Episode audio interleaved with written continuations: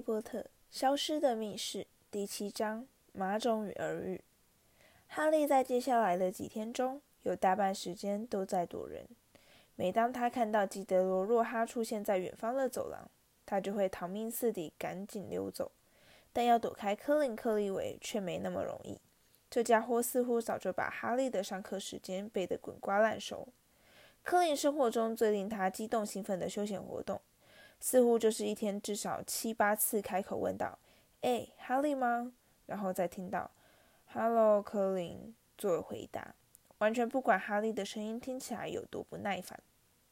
黑妹一直到现在还在为那场飞车灾难生哈利的气，而荣恩的魔杖依然频频故障，并在周五早上达到前所未有的最高峰。当时他们正在上符咒课。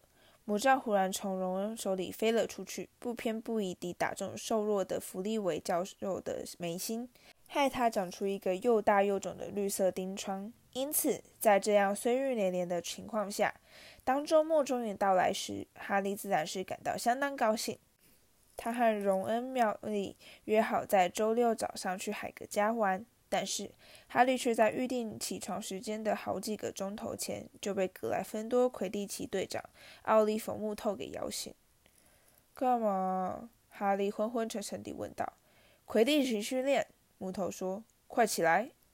哈利眯着眼睛望向窗外，粉红与淡金色的天空笼罩着一层薄薄的雾气。现在他已完全清醒过来，而且怎么也想不透。刚才在这么吵闹的鸟叫声中，自己怎么可能还睡得着？木头，哈利抱怨道：“现在天才刚亮，诶。”完全正确。”木头说：“他是一名高大魁梧的六年级生，而他的双眼现在散发出狂热的光芒。这是我们全新训练计划中的一部分。快点，抓起你的扫帚，我们就立刻出发。”木头热忱地说。其他球队都还没有开始练习，我们会成为今年第一支开始起跑的队伍。哈利伸伸懒腰，并微微打了一个寒战，然后就认命地爬下床，开始翻找他的魁地奇球袍。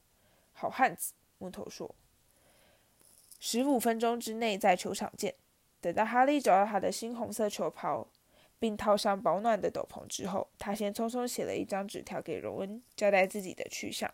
然后就扛着他的光轮两千走下螺旋梯，到达交易厅。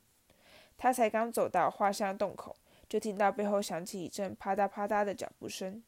是科林·克利维从阶梯上冲了下来，照相机在胸前剧烈晃动，手里还紧抓着某个东西。我刚刚好像听到有人在楼梯上叫你的名字，哈利。看看我这是什么？我把它洗出来了，我想要给你看看。哈利困惑地低下头来，望着那张凑到他鼻子下的照片。一个会动的黑白若哈正在用力拉扯某个人的手臂，而哈利一眼就认出那是他自己的手。他很高兴地发现照片中的自己正拼命挣扎，死都不肯被拖进相片中露面。而就在哈利观看的时候，若哈终于支撑不住，松开了手，重重跌倒在地，靠在相片的白色框框边，不停喘气。你可以替我签名吗？科林渴望地问道。“不可以。”哈利断然拒绝，紧张地在四周瞥了一眼，检查附近有没有人偷听。“对不起，科林，我在赶时间，魁地奇训练。”说完，他就赶紧爬出画像洞口。“哦，哇！等等我呀，我从来没看过魁地奇球赛。”科林也跟着他爬出洞口。“那没什么好看的，你一定会觉得很无聊。”哈利赶紧劝道。但科林根本不理他，脸上散发出兴奋的光芒。你是一百年来最年轻的学院魁地奇代表队球员，对不对，哈利？我没说错吧？科林用小跑步紧跟在哈利身边。你一定是非常厉害，我从来没骑飞天扫帚过耶，那会不会很难啊？这是你自己的扫帚吗？这是最棒的型号吗？哈利不晓得该怎样才能摆脱他，这简直就像是身边多了一个啰里吧嗦的影子。我其实不太清楚魁地奇要怎么打，科林气喘吁吁地说：“他真的要用到四个球吗？是不是真的有两个球在场上飞来飞去，想要把球员从扫帚上打下来？”没错，哈利疲倦地表示：“耐着性子开始解释魁地奇的复杂规则。这种球叫做博格，每支球队各有两名打击手，他们会用一根棒子把博格打到别的地方去。弗雷和乔治就是格莱芬多的打击手。那其他球呢？科林问道。他一直张大嘴盯着哈利，所以不小心脚底一滑，跌跌撞撞地往前冲了一会儿，才好不容易稳住脚步。这个吗？快服最大的红球是用来射门得分的。每支球队各有三名追踪手，他们把快符传来传去，设法把它射进球场两端的球门柱。球场两边各有三根加上球框的高柱子。那第四个球是金探子，哈利说，它非常小，速度又很快，所以很难抓得到。但这就是搜捕手的工作，因为一场球赛只有在金探子被抓到以后，才能正式宣告结束。所以呢，不管是哪一队的搜捕手抓到金探子，他都可以替自己球队额外赢得一百五十分。你就是格莱芬多的搜捕手，对不对？科林敬畏地说。没错，哈利说。现在他们已踏出城堡，穿越沾满露珠的草坪。另外还有一名看守手，他负责守护球门。就是这样，没别的了。但科林却不肯死心，在他们沿着草绿草如茵的斜坡走到下方球场的路途中，他还是死缠着哈利，不停问东问西。而哈利一直到踏进更衣室以后，才好不容易甩掉他。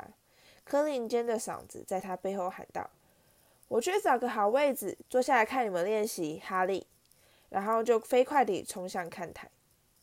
其他的格莱芬多球员都已经到齐了。木头是其中唯一一个看起来完全清醒的人。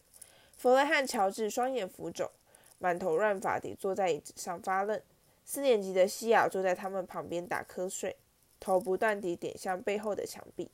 他的追踪手同伴凯蒂和丽娜肩并肩地坐在他对面的椅子上，轮流打呵欠。你总算来了，哈利，怎么这么慢呢？木头活泼地说：“现在。”在我们真正踏上球场之前，我想先跟大家谈谈，因为我花了整个暑假设计出一份全新的训练计划，我相信它一定可以让情况大为改观。木头举起一张巨大的魁地奇球场平面图，上面用各种不同颜色的墨水画了许多线条、箭号与十字记号。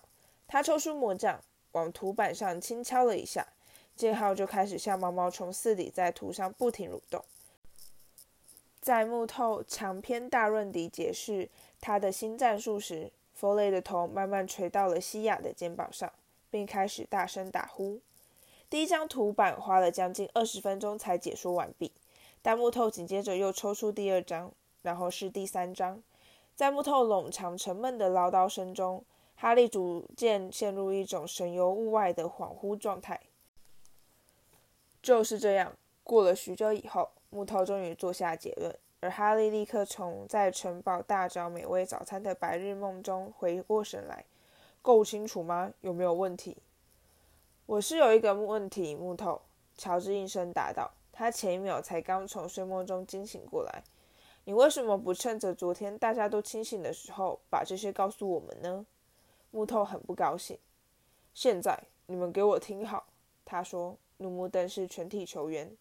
我们去年本来应该拿到魁地奇冠军的，我们是全校阵容最坚强的队伍，但很不幸地，由于某种我们无法控制的原因，哈利不安地扭动。在去年最后一场比赛时，他昏迷不醒地躺在医院厢房里，害格莱芬多少了一名球员，并因此而遭受到三百年来最严重的惨败。木头花了一段时间才重新控制住自己的情绪。去年的惨败显然在他心里留下极大的阴影。所以呢，在这一年，我们要展开比以前更严格的魔鬼训练。好了，我们走吧，去把我们的新理论化作实际的行动。”木头喊道，抓起他的扫帚，一马当先地踏出更衣室。而他那群四肢僵硬、呵欠连连的队员们也随着他走了出去。他们在更衣室里耽搁了太多时间。现在球场的草地上虽依然笼罩着一层残余的雾气，但太阳却已升到了天空。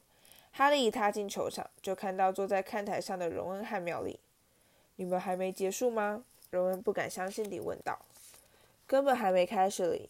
哈利说，羡慕地望着荣恩和妙丽从餐厅带出来的吐司和果酱。木头刚刚在跟我们讲解新的战略。他跨上扫帚，两脚一蹬，像箭一般地窜到空中。冰凉的晨风拍打他的面颊，使他精神为之一振。这可比木头冗长的演说要有效多了。重返魁地奇球场的感觉实在是太棒了。他加紧马力，用全速在球场边缘飞了一圈，和弗雷与乔治进行空中赛跑。那个咔嗒咔嗒的怪声音是哪里来的？弗雷在他们急飞绕过转角时喊道。哈利低头望着看台，科林坐在最上面一排座位上，高举着照相机，一张接一张地拍个不停。按快门的声音在这荒凉的球场中显得格外响亮。看这里，哈利，这里！他尖声喊道。那是谁啊？弗雷问道。不晓得。哈利谎说谎，并全速往前冲刺，恨不得离那个科林越远越好。怎么回事？木头皱眉问道，掠过空中朝他们飞来。那个一年级新生为什么要拍照片？我不喜欢这样。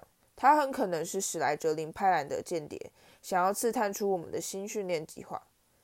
他是格莱芬多的学生，哈利立刻答道。而且史莱哲林根本不需要什么间谍。木头，乔治说：“你为什么会这么说？”木头没好气地质问：“因为他们已经亲自跑到这儿来了。”乔治指着下面说：“几名穿着绿袍的人影踏进球场，他们手里都握着一只扫帚。”我真不敢相信！木头暴跳如雷地吼道。我早就登记好，今天该归我们使用球场，去看看我们要怎么处理这档事。木头随即冲向地面，在盛怒中降落的力道稍稍比往常重了一些，因此他在胯下扫帚时，身躯微微晃了一下。哈利、弗雷和乔治也降落下来。福林，木头朝着史莱哲林队长吼道：“现在是我们的练习时间，我们特别为这一大早就起床，你们现在就给我离开。”马库斯·福林身材甚至比木头还要魁梧。他回答时，脸上的表情活像是个狡猾的山怪。这里大得很呢，够我们大家一起用了。木头。丽娜、西亚和凯蒂同样也降落下来。史莱哲林球队并没有女孩子。这些高壮的男球员并肩站在一起，面对格莱芬多的球员，露出成年男人般色眯眯的神情。可是我已经登记包下这个球场了，木头说。愤怒地喷洒出一阵阵口水雨。我已经把这儿包下来了。啊，福林说。可是我这儿有一张史内普教授亲自签名的纸条。我，史内普教授，在此特别允许史莱哲林球队在今日使用魁地奇球场，让他们着手训练他们的新搜捕手。你们找到新的搜捕手？木头气急败坏地问道。他在哪里？从他们面前六个高大的人影背后，走出了第七名，相对之下显得相当瘦小的男孩。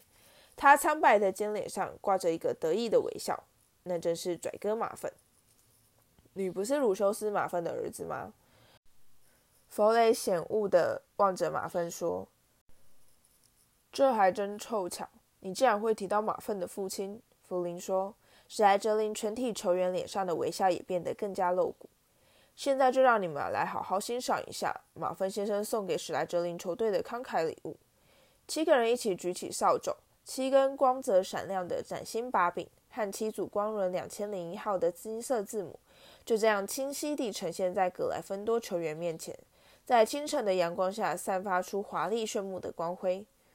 上个月才刚出的最新型号，弗林满不在乎地说，伸手弹去他扫帚柄上的一小块灰尘。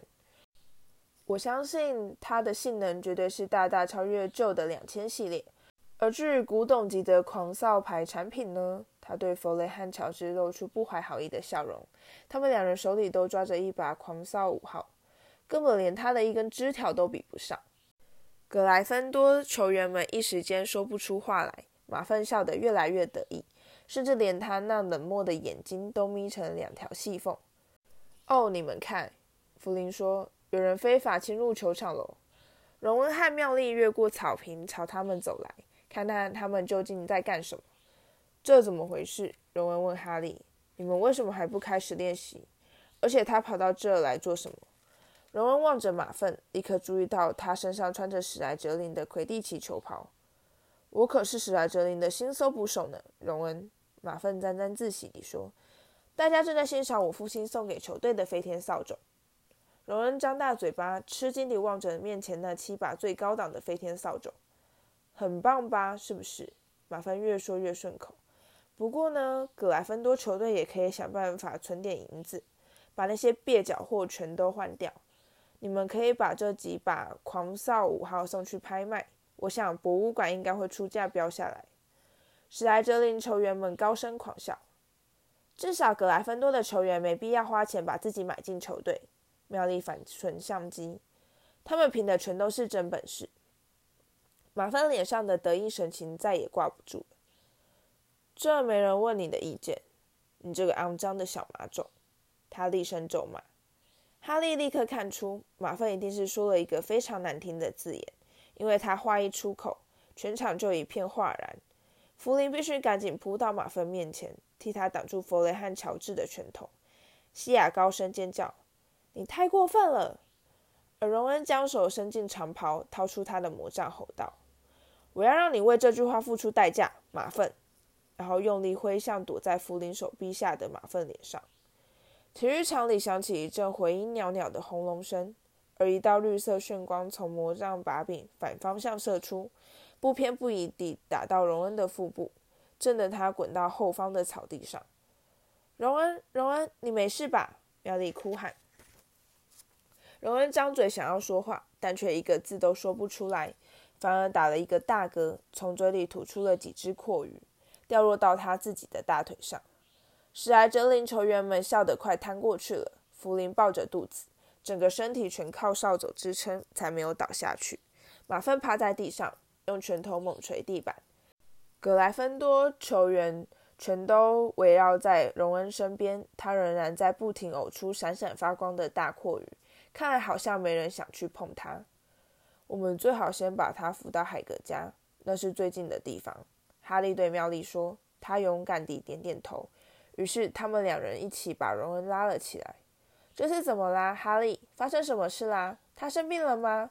不过你一定可以把他给治好，对不对？科林从他的最高排座位跑下来，随着他们一起踏出球场，跟在他们身边乱转。荣恩又是一阵狂呕，更多的阔鱼淌落到他的胸前。哦，科林叹道，入迷地举起他的照相机。能不能请你把他扶好，摆个姿势，哈利？你给我滚开，科林！哈利生气地说。他和妙丽扶着荣恩离开体育场，穿越校园，走向森林边缘。就快到了，荣恩。妙丽说。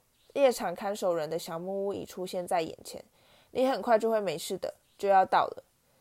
在他们只剩十二十尺就可以到达海格家时，大门忽然敞开，但出现的人并不是海格，而是穿着一袭淡紫色长袍的吉德罗·若哈。他大摇大摆地走出小木屋大门，快点躲到后面！哈利轻声说，拉着荣恩躲到附近的一丛灌木后面。妙丽跟着躲进去，但显然不太情愿。你要是知道怎么做的话，这其实简单的很。若哈大声告诉海格：“如果你需要帮忙，你知道在哪儿可以找到我。我会送你一本我的作品。你这竟然连一本都没有，真是让我吓了一跳。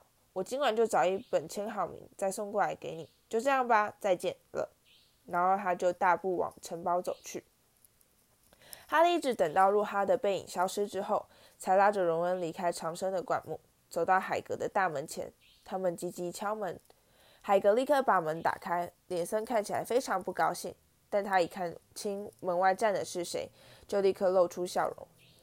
正在想你们什么时候才会来看我呢？进来，快进来呀！刚刚还以为若哈教授又跑回来了。哈利和妙丽扶着荣恩跨过门槛，踏进这个只有一个房间的小木屋。房间角落摆着一张超大的巨床，另一边搁着一盆噼啪作响的温暖炉火。海格好像觉得荣恩的阔鱼问题没什么大不了的。哈利把荣恩扶到椅子上坐好，并把事情经过大致描述了一番。吐出来总比吞进去好嘛，他愉快地说。砰通一声，把一个大铜盆搁在荣恩面前。把它们全都吐出来吧，荣恩。我看除了等它们自动停止之外，也实在没有其他办法可想。妙丽趴望着趴在脸盆上的荣恩，忍不住担忧地说：“能够即使施展这个咒术，真的很不简单。可是用一根断掉的魔杖。”海格在房间里走来走去，忙着替他们准备茶点。他的猎猪犬雅雅则黏在哈利身边，把口水滴到他的身上。若哈到这来找你做什么？海格，哈利搔着雅雅的耳朵问道。来教我怎么除掉井里的水鬼。海格吼道，顺手移开桌上那只毛被拔掉一半的公鸡，放下茶壶。难道他以为我连这都不会吗？接着他又开始吹牛，说他怎样除掉一个暴骚女妖。他要是有一句真话，我就把这个壶给吞到肚子里去。海格从来没开口批评过霍格华兹的老师，因此哈利忍不住惊讶地望着他。但是妙丽却用一种比平常高上一个调门的声音反驳道：“我觉得你这样讲不公平。邓布利多教授一定是认为他是这个工作的最佳人选。这工作就只有他一个人肯做呢。”海格说，递给他们一大盘糖蜜太妃糖。而可怜的荣恩却只能对着他的脸盆连连干呕，就只能找到他一个。现在要找肯教黑魔法的人是越来越困难喽。这工作根本就没有人想要去做，懂了吧？大家都觉得他很不吉利。我们来算算看，到现在好像还没有一个可以做得长的。好了，现在告诉我，海格说，突然把头凑到荣恩面前，你刚才是想要诅咒谁啊？马粪用一个怪字骂妙丽。那一定是个很难听的字眼，因为大家都气得要命。那真的很难听，荣恩哑声说。他终于从桌下探出头来，看起来脸色灰白，额上淌满冷汗。马粪叫他马总，海格。荣恩说完就趴了下去，嘴里又涌出另一阵阔鱼潮。海格气得暴跳如雷。他敢！他对着妙丽吼道。他当然敢啦，他说。可是我不晓得这是什么意思。不过我当然可以感觉得到，那真的是一个很无力的称呼。那是他所能想出最侮辱人的一个字眼。荣恩喘着气说，又重新挺起身来。马种是对于麻瓜出身，就是指父母不会魔法的人，一种最不堪、最恶劣的称呼。有些巫师，例如马粪家，认为自己比别人更高贵、更优秀，因为他们是人们所谓的纯种。他打了一个小嗝。但这次只有一只小阔鱼落到他的掌心上，他把它扔进脸盆，再继续说下去。不过我们其他人都知道，这其实根本就没什么差别。看看那位隆巴顿吧，他可是个道道地地的纯种哟，但他甚至连个大斧都摆不稳。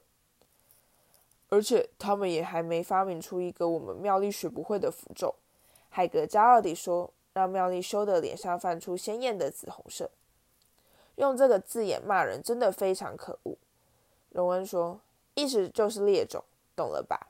平凡的血统，这真是疯了。何况现在大部分的巫师都是混血，要是我们没跟麻瓜通婚的话，我们早就绝种了。接着他又是一阵干呕，重新趴到了桌子底下。好吧，我不怪你想要去诅咒他，荣恩。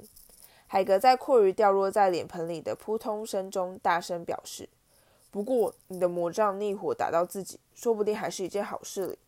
要是你真的诅咒鲁成鲁修斯马粪的儿子，他一定会冲到学校里来大吵大闹。这样，你至少没给自己惹上麻烦。”哈利原本应该会对海格说：“有什么麻烦会比嘴里冒出一大堆阔语还要严重？”但现在他的嘴却被糖蜜太妃糖给牢牢粘住。哈利。海格没头没脑地喊道，仿佛是想到一件事：“我有事要找你算账。我听说你在发签名照，我怎么没拿到啊？”哈利气得咬牙切齿：“我才没有发什么签名照呢！”他气冲冲地说：“要是若哈再这样到处造谣的话……”但接着他就发现海格在大笑：“我只是开玩笑啦。”他说，亲昵地拍拍哈利的背，把哈利推得一头栽倒在餐桌上。“我当然知道你没有。”我告诉洛哈，你才不需要你，你就算什么都不做，也会比他有名。我想他听了一定很不高兴。哈利说，搂着下巴挺起身来。他当然不高兴了。海格说，眼中闪烁着淘气的光芒。接着我又告诉他，我从来没看过他的书，所以他就气得跑回去了。吃块糖蜜太妃糖吧，荣恩。他询问重新抬起头来的荣恩。不用了，谢谢。荣恩虚弱地说：“我想我还是别冒这个险。”出去看我种的东西。海格看到哈利和妙丽喝完最后一口茶，就迫不及待地表示：“在海格房子后面的小菜圃中，长了许多哈利这辈子见过最大的南瓜，每一颗都像巨眼一样壮硕庞大。长得不赖吧？是不是？”海格高兴地说：“这是替万圣节宴会种的，到时候应该长得够大了。你到底喂它们吃了什么？”海格回过头去，看看附近有没有人在偷听。这个吗？我只是给了他们那个呃一点点帮助。哈利注意到海格的粉红花伞就靠在小木屋的后墙上。在这之前，他就有足够的理由相信这把雨伞绝对不像他外表那么单纯。事实上，他有一种很强烈的感觉，认为海格以前在学校用的魔杖就藏在里面。海格应该是不能使用魔法的。他在三年级的时候被霍格华兹开除，但哈利从来不晓得是为了什么原因。只要一提到这件事，海格就会突然变成聋子，直到他们改变话题后才会恢复正常。我想这该是暴食咒吧，对不对？妙丽半是不以为然，半是觉得有趣地问道：“好吧，你真的是让他们长得很不错。”你妹妹也是这么说的。海格对荣恩点点头。我昨儿个碰到他。海格促狭地斜睨了哈利一眼，胡须也开始微微抖动。他说：“他只是刚好逛到这，可是呢，我看得出他其实是想在我家碰到某个人哟。”他朝哈利眨眨眼。对了，我看他也很想拿到一张签名。哦，闭嘴！哈利说。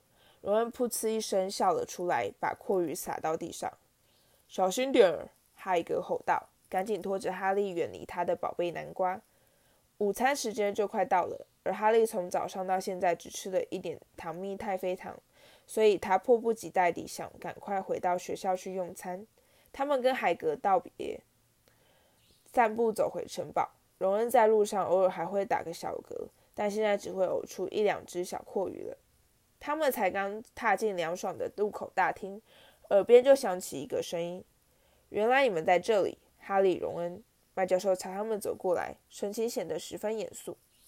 你们两个要在今天晚上进行劳动服务，请问我们要做什么？教授，荣恩问道，并紧张地忍住一个大嗝。你要去纪念碑室跟飞七先生一起插银器，麦教授说，而且不准使用魔法。荣恩，这是很吃力的工作。荣恩倒抽了一口气。阿各飞七是学校的管理员，学生全都很讨厌他。至于你呢，哈利，你必须协助路哈教授回信给他的书迷。麦教授说：“哦，不，我可不可以也去纪念碑室插引器？”哈利不顾一切地问道。“当然不行。”麦教授抬起眉毛。“洛哈教授特别指定要你帮忙，八点整开始，两个都不许给我迟到。”哈利和荣恩怀着沉重的心情，垂头丧气地走进餐厅。妙丽跟在他们后面。脸上挂着一副“谁叫你们要违反校规”的表情。哈利觉得他的馅饼并没有想象中那么好吃，而他和荣恩都感到这是他们这辈子吃过最糟的一餐。飞机一定会逼我在那儿待一整夜。荣恩闷闷不乐地说：“不能使用魔法，那个房间至少有一百个奖杯，我又不太会做麻瓜的清洁工作。我宁愿跟你对调。”哈利用空洞的声音说：“这些事我在德斯里家练习过几百次了。”帮助他回舒米的信，那简直就是一场噩梦。周六下午的时间似乎过得特别快，好像还没过多久，时钟的指针就忽然走到了七点五十五分。而哈利拖着沉重的脚步，沿着二楼走廊走到了洛哈的办公室。他咬紧牙关，举手敲门，房门立刻敞开。洛哈高兴地低头对他微笑。“哎呀，小坏蛋来喽！”他说，“进来，哈利，快进来。”在明亮烛光的照耀下，哈利看到有无数表框精美的洛哈照片在墙上发出闪烁的光芒。其中有几张照片上甚至还有着洛哈的签名。另外，在桌上也搁着一大叠签名照。你可以替我写信封地址，洛哈告诉哈利，仿佛这是一种天大的恩赐。第一封是要寄给格雷蒂哥姐，祝福他，他是我的头号书迷。时间变得像蜗牛一样缓慢。哈利把洛哈的话当作耳边风，不时用“嗯”或对来敷衍应答。偶尔他也会听进一些“名气是一个不可靠的朋友”，哈利，或是“名人就是名人所做的事”，记住这一点这类的句子。蜡烛越烧越矮，摇曳不定的烛光在墙上众多会动的若哈面孔上跳跃舞动。哈利抬起酸痛的手，移向他感觉中的第一千个信封，写上维若妮卡·斯梅利的地址。现在一定就快要到可以离开的时间了。哈利可怜兮兮地想着：“拜托，时间快点到吧！”他突然听到了某种声音，某种除了烛火噼啪声与若哈吹牛闲话之外的声音。那是一个嗓音，一种令人冷入骨髓的嗓音，一种带着骇人冰冷怨毒的嗓音。来吧，到我这儿来吧，让我撕裂你，让我把你撕成碎片，让我杀了你。哈利笑得跳了起来，而维若妮卡的地址也因此染上一个淡紫色的大污点。什么？他大声说：“我知道。”若哈说。这代表稳坐六个月的排行榜冠军打破所有销售记录。我不是指这个，哈利慌乱地说：“是那个声音。”对不起，露华显得十分困惑。你说什么声音？那个，那个声音说：“难道你没听见吗？”露华非常惊讶地望着哈利：“你到底在说什么呀，哈利？你大概是困了吧？”我的天哪！看看现在几点了？我们在这里快待了四个钟头了。我真是不敢相信，时间过得真快，你说是不是？哈利并没有回答，他正竖起耳朵仔细倾听那个嗓音，但接下来他就什么也没听见，只隐约感觉到若哈在他耳边唠唠叨叨，说他一定很希望每次被罚劳动服务时都可以得到像现在一样的特别优待。现在已接近深夜，而格莱芬多教育厅里几乎看不到一个人影。哈利直接上楼回到寝室，荣恩还没有回来。哈利换上睡衣，爬上床，静静等待。半个钟头之后，荣恩终于揉着手走进来，并将一股强烈的擦银剂气味带入黑暗的房间。我的每一根肌肉都酸得要命。荣恩发出呻吟，虚脱似地倒在床上。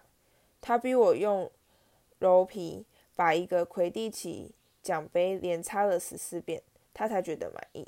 然后我又倒霉地把阔鱼吐到一个学校特殊贡献奖杯上。害我花了好大好大的功夫才把涟漪完全去掉。你跟若哈的情形怎么样？为了避免吵醒沉睡的奈威丁和西莫，哈利刻意压低声音，把他听到的声音一五一十地告诉荣恩。而若哈说他完全没听到。荣恩说，哈利可以在月光下看到他紧皱的眉头。你觉得他是在说谎吗？可是我想不通。就算是有人隐形的话，他至少也得先把门打开呀。这我知道。哈利躺在他的四柱大床上，望着上面的帐棚。我自己也想不通。